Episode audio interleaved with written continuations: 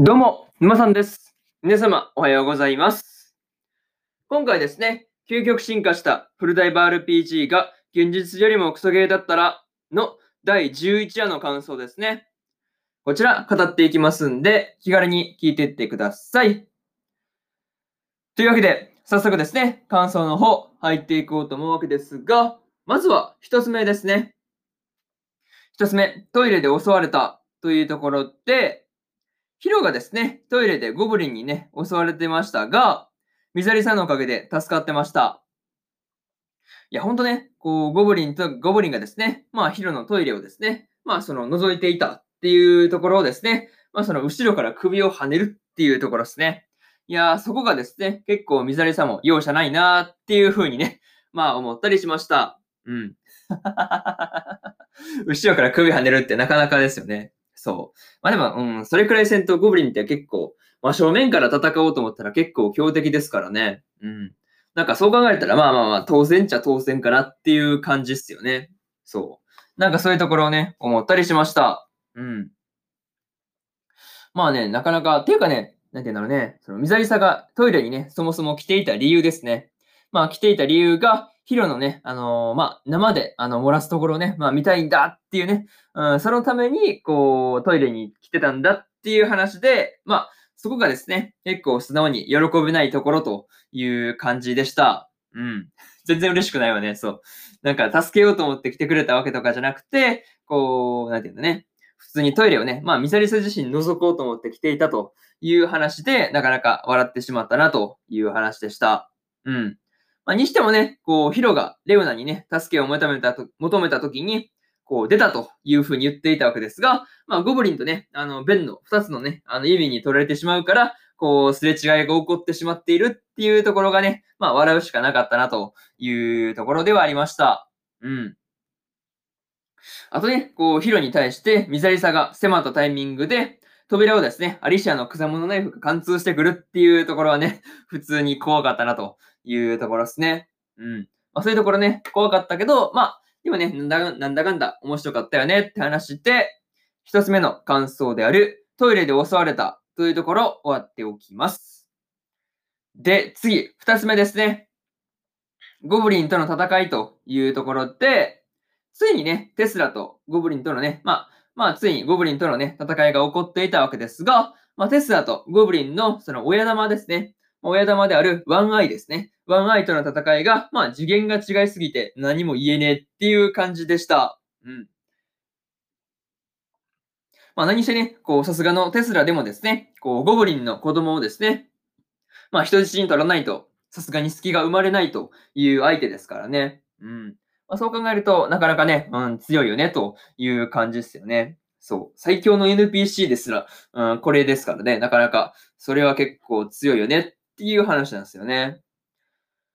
まあ、なかなかね、そういうところとか、あとはね、こう、ゴブリン相手にまともにね、戦えていたミザリサであっても、こう、ワンアイに対しては、まあ、一撃で気絶させられるっていうレベルですからね。うん。なんかそう考えると、まあ、普通のゴブリンと、その、ワンアイとのね、戦闘能力の差ですね。まあ、これがこう、よくわかるというか、うん、普通のゴブリンですらやばいのにっていう感じでしたね。そう。まあ、そういうところが普通にね、やばかったよねっていう話ですね。うん。あとはね、こう、キャシーからですね、まあ、報告が入っていたわけですが、まあ、ファルーとね、アモスがですね、まあ、死んだか、死んだかと思わせておいて、うん、別に死んだわけじゃなくて逃げてしまったんだっていうお家ですね。いや、もうこれはもう予想通りすぎてね、なんとも言えないというか、うん、なんも言えねえっていう感じではありました。うん。いや、まあ予想通りすぎてね。いや、本当にこれはもう分かってたことだからね。なあ、まあまあ、ですよねっていう感じでね、そう、終わっちゃったよね。そう。なんかそういうところがあったよねって話で、二つ目の感想である、ゴブリンとの戦いというところ、終わっておきます。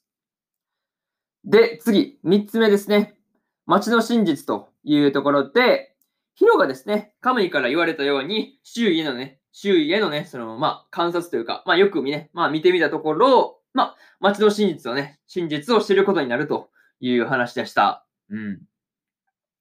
まあね、こう、街の、あの、長であるガバンとテスラがグールで、こう、街の内側から人が脱走しないように。で、こう、かつですね、外側からは誰も近づかないようにっていうところで、まあ、うまいことね、ゴブリンを利用していたんだっていう話ですよね。そう。まさかそのゴブリンをただただ利用し、まあ、ゴブリンがね、まあ、全然その悪いわけじゃなくて、こう、この二人がね、こう、散々やっていたんだっていうところがわかると、マジかよっていう感じではありました。うん。なかなかね、その辺がやばかったのと、まあ、まさかまさかのテスラがですね、敵だったっていうオチだったんですよね。そう。いや、まあ、これはね、本当に予想外で、まあ、しかもね、こう、ヒロがテスラに勝たないと、まあ、外には出れないとかですね。まあ、正直、無理ゲー感がすごいなという話ですよね。うん。さすがにですね、こう、アリシアが加勢してくれたとしても、こう、さすがにテスラ相手だと厳しいような気がするというところで、まあね、うん、どうやって倒すんだろうっていう話ですよね。あの局面、果たして切り抜けられるのかというところがね、まあシンプルに不安というか、うん、心配なところではいますね。うん。まあそれはさておきですね、こう、カムイといいとかね、カムイといい、テスラといいですね。まあレオナに対、まあレオナのね、まあその男を見る目ですね。これが全然ないなというところで、まあ男を見る目がなさすぎて、まあ笑うしかないというところではありました。そう。いや、なんか、うーん、顔がいいからといって飛びついたら全然そう、なんか中身が全然そういうわけではなかったっていうオチですよね。そう。なかなかそういうところがね、まあひどかったよねって話で、三つ目の感想である、街の真実というところ終わっておきます。で、次、最後にというパートに入っていくんですが、今回ですね、最初の方はゴブリンとのね、戦いをこうどう切り抜けていくんだろうっていうところで、そこしか頭になかったわけですが、まあね、こう、ラストで、あの、真のボスはですね、テスラだったんだっていう展開ですね。いや、これは全く読めなかったなという感じですね。いや本当にね、うん、最強の NPC であるテスラをですね、こう、ヒロがどうやってね、倒すのかっていうところですよね。その辺が気になって気になって仕方がないというところで、まあ、ところですよね。本当どうやって切り抜けるんだろうっていうのが、もうずっとこう頭の中をぐるぐるしてるというか、うん、そういうところがありますね。あとはね、こう、ヒロの、その陸上でのね、あの、漏らした話ですね。まあ、これを聞いて、まあ、笑わないっていう風にね、言っていたレオナが、こう、爆笑してるっていうところですね。いや、まあまあまあ、そら、まあ、レオナだからね、まあ、そうなるよねっていうところですよね。そう。まあ、笑わないからとか言って、だいたい笑うよねっていう話ですね。そう。まあ、ですよねっていう感じで、まあ、ここもね、結構笑ってしまったなという感じですね。まとりあえず、まあ、それ一旦置いといて、まあ、次回がですね、最終回なんで、どんな形で決着するのかっていうところですね。それを楽しみにしてようと思いますというところで、今回の究極進化したフルダイブ RPG が現実よりもクソゲーだったらの、え第11話の感想ですね。こちら終わっておきます。で、第1話から第10話ね、えー、今までの感想の方は、第1話から第10話のね、今までの感想は、全部、あのー、過去の放送で、過去の放送で喋ってますんで、よかったら過去の放送もね、合わせて聞いてみてくださいという話と、今日ね、他にも2本更新しておりまして、スーパーカブの第11話の感想と、髭をする、そして女子高生を拾うの第11話の感想ですね。この2本更新してますんで、よかったらね、こっちの2本も聞いてみてくださいという話と、